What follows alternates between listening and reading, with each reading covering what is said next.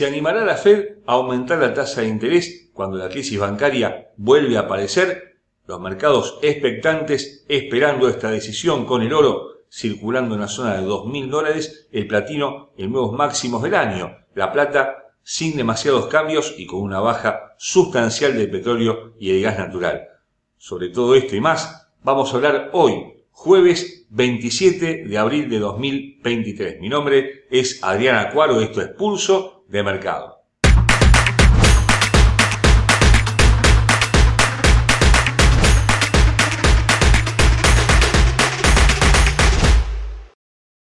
Antes de continuar con nuestro análisis, que recordamos como siempre que nuestros videos son de carácter meramente educativo y que ganancias pasadas no garantizan ganancias futuras.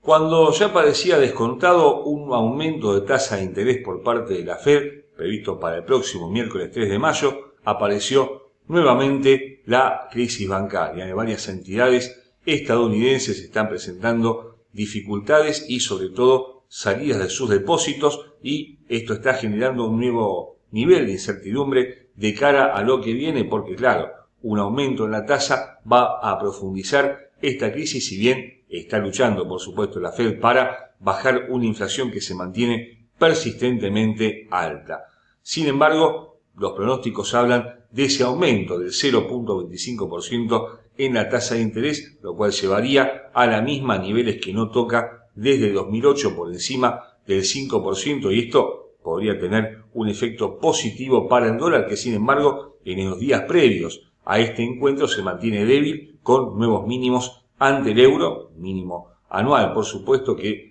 un euro que llegó a la zona de 1.11 el día miércoles con la libra esterlina por encima de 1.25 y un yen que se mantiene sin demasiados cambios en la zona de 133 unidades. Las materias primas, por supuesto, van en línea con estos movimientos, pero no todas, ¿eh? porque, por ejemplo, el petróleo está cayendo y bastante fuerte en estas últimas horas. Había llegado a superar los 80-82 dólares muy pocos días atrás, pero habíamos hablado de un hueco de precios, lo que técnicamente se denomina gap, que iba a ser cubierto y está siendo cubierto en estos momentos. los futuros de West Texas están apuntando a la baja con un precio actual por encima apenas de los 74 dólares, pero los temores a una recesión global que justamente provienen de Estados Unidos están provocando esta caída de eh, la materia prima más importante del mundo, porque claro, se mueve por expectativa de demanda y estas, ante una recesión, por supuesto van a la baja. Podrán llegar a la zona de 70 dólares, lo veremos en los próximos días. Lo cierto es que ya había llegado a la zona de 65 dólares muy pocas semanas atrás, el nuevo mínimo de más de un año, y por supuesto esta posibilidad está latente y mucho más si la Fed finalmente aumenta la tasa de interés el próximo miércoles. Lo que esperamos en estos próximos días, antes de la decisión del Banco Central de Estados Unidos, es un movimiento algo más tranquilo, algo más sereno, por supuesto no eh, limitado al petróleo, sino a todos los activos que suelen moverse mucho menos ante este tipo de decisiones. Si supera a la baja los 70 dólares puede ser un indicio de una nueva caída mucho más importante la semana próxima. Desde un punto de vista técnico, los futuros de West Texas, hablamos por supuesto del petróleo, cotizan a 74 dólares con 25 centavos, otra vez a la baja la materia prima en el gráfico diario y cubriendo de este modo un gap del cual habíamos hablado ya varias semanas atrás y que era prácticamente cosa juzgada que iba a cubrir y lo hizo eh, justamente el día de ayer miércoles en 75,70 se dirige ahora a un 50% del último movimiento alcista desde 63 hasta los máximos de 83 dólares de la semana anterior y ese 50% aparece muy cerca en la zona de 73,80. Más abajo, el 61,8% de este movimiento en 71,50. Más abajo en la zona de 69,70, 70 dólares aproximadamente y 66 dólares con 80 centavos. Al alza 75,75 y 78,80, pero todo parece indicar que puede haber una nueva caída de esta materia prima fundamental para la economía global con indicadores que en todos los casos se posicionan a la baja, momento acelerando en muy buena forma, en tanto la demanda aparece ahora en un 40%, 39.6, y estocásticos con una marcada señal bajista que anticipan en todos los casos este movimiento bajista del petróleo. La onza de oro se ha mostrado muy oscilante, pero también vacilante en las últimas sesiones, ¿eh? después de llegar a 2.050 dólares en su segunda marca histórica, después de los 2.075 de agosto de 2020. Bueno, ahora apunta a los 2.000 dólares, nivel sobre y debajo del cual se está moviendo en estas últimas sesiones, puntualmente esta semana, con la expectativa, por lo menos en nuestra opinión, de que puede ir a buscar esos máximos históricos durante este primer semestre del año. Claro, va a depender, por supuesto, del comportamiento general del dólar, un dólar que también se ve algo errático en sus movimientos, pero que en definitiva tiene más para perder que para ganar, habida cuenta de que lo que mueve a la moneda estadounidense, que es fundamentalmente la tasa de interés de la Fed, está llegando a un techo, como lo explicábamos anteriormente. Por eso, la onza debe ahora superar, por lo menos en el corto plazo, la zona de 2.020 dólares para apuntar primero a 2030, después otra vez a 2.050 dólares, donde quedaría ya un pasito nada más de esos máximos históricos, pero no parece que esto vaya a suceder de aquí al próximo miércoles cuando tenga lugar justamente el encuentro de política monetaria de la Fed. Se ha mostrado algo débil la onza en las últimas eh, sesiones, inclusive superando a la baja la zona de 1.980 dólares por momento, es un nivel que es un soporte técnicamente importante y cuyo quiebre podría determinar una caída más relevante del metal en los próximos días. Sin embargo, estimamos que se va a mover en forma lateral, diríamos, en los próximos días. No ha habido movimientos importantes o noticias que mediten un cambio de tendencia. Los rendimientos de los bonos del Tesoro americano que suelen ir a contramano del precio del oro se están moviendo también en un rango algo estrecho, entre el 3,90 y el 4,20%, si bien son muy altos, pero han servido en la caída para que el metal se mantenga apenas por encima de los 2.000 dólares.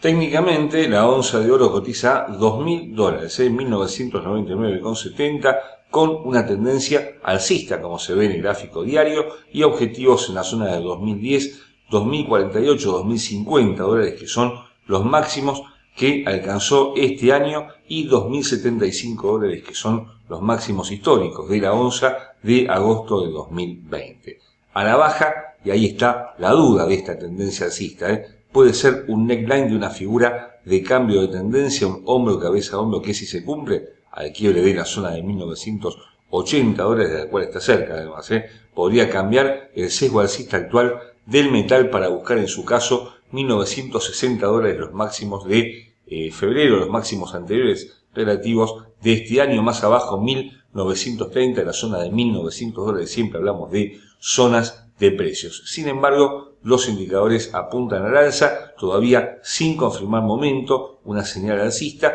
pero muy cerca de su línea media de cero, en tanto la demanda aparece ahora en un 56% avanzando y un, oscilador estocástico con una señal alcista ya confirmada que en todos los casos parecieran darle una mano eh, al metal para las próximas horas. Es fundamental el quiebre de la zona de 2010 y por encima de ese nivel 2030 dólares.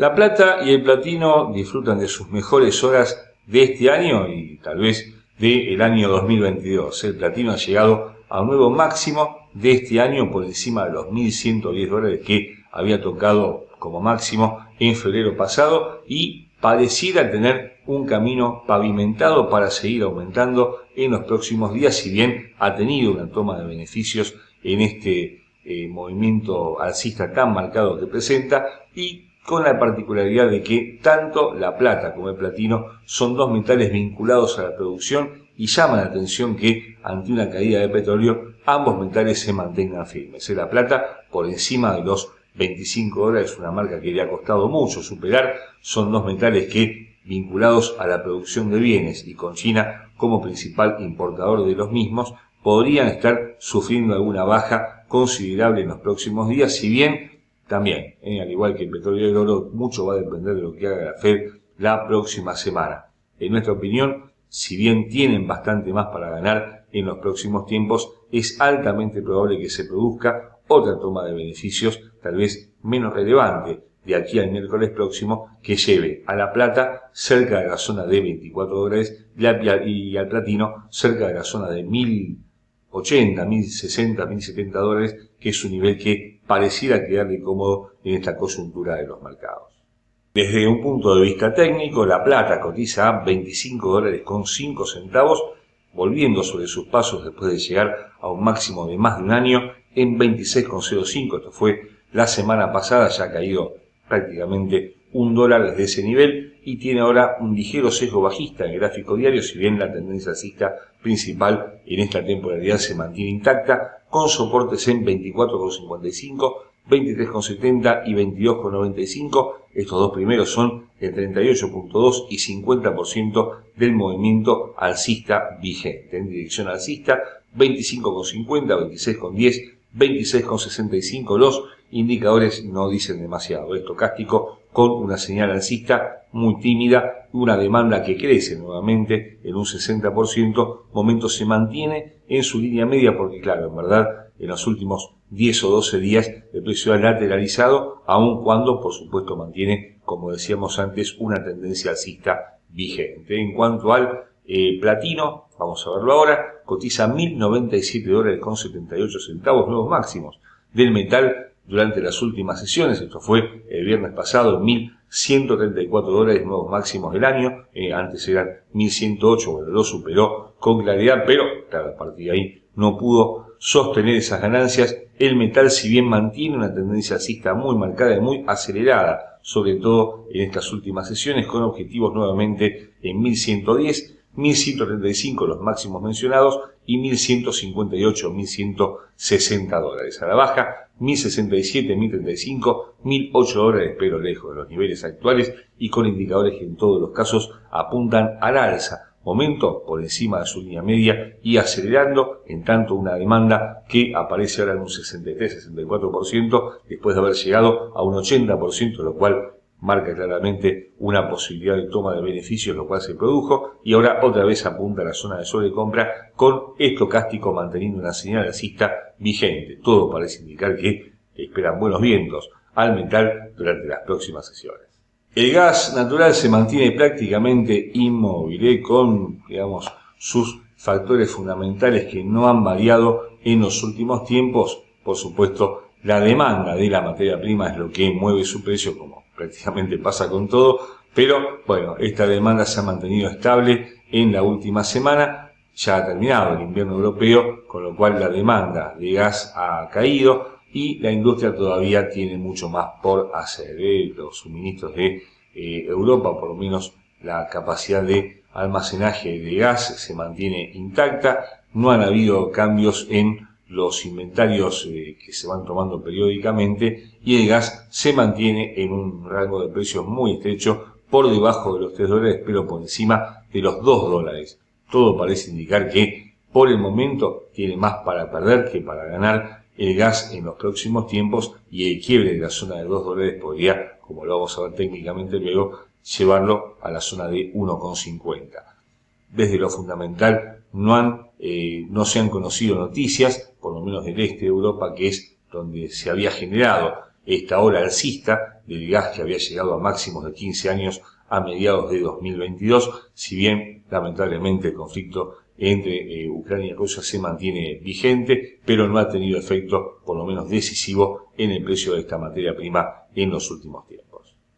Técnicamente, el gas natural cotiza 2 dólares con 19 centavos, otra vez apunta a la baja. La materia prima se ha movido muy poco en las últimas semanas. Mire cómo desde finales de febrero prácticamente ha tenido una sola oscilación por encima de los niveles actuales a la zona de 3 dólares, pero se mantiene en una franja de precios muy estrecha desde todo este mes de abril y gran parte de marzo, con eh, soportes ahora en la zona de 1,91, zona de mínimos, anteriores mínimos del año además, y la zona de 1,55. Al alza 2,40, 2,65 y otra vez la zona de 3 dólares, pero lejos del nivel actual y apuntando a la baja en este gráfico diario, donde además dejó un gap en la zona de 2,10 que puede ir cubrir en las próximas sesiones. Los indicadores apuntan ligeramente a la baja, tanto en la demanda un 48%, con estocástico a la baja también, y con momento que apenas se mantiene por encima de su línea media, pero claro, lateralizando de esta forma el indicador de velocidad pierde vigencia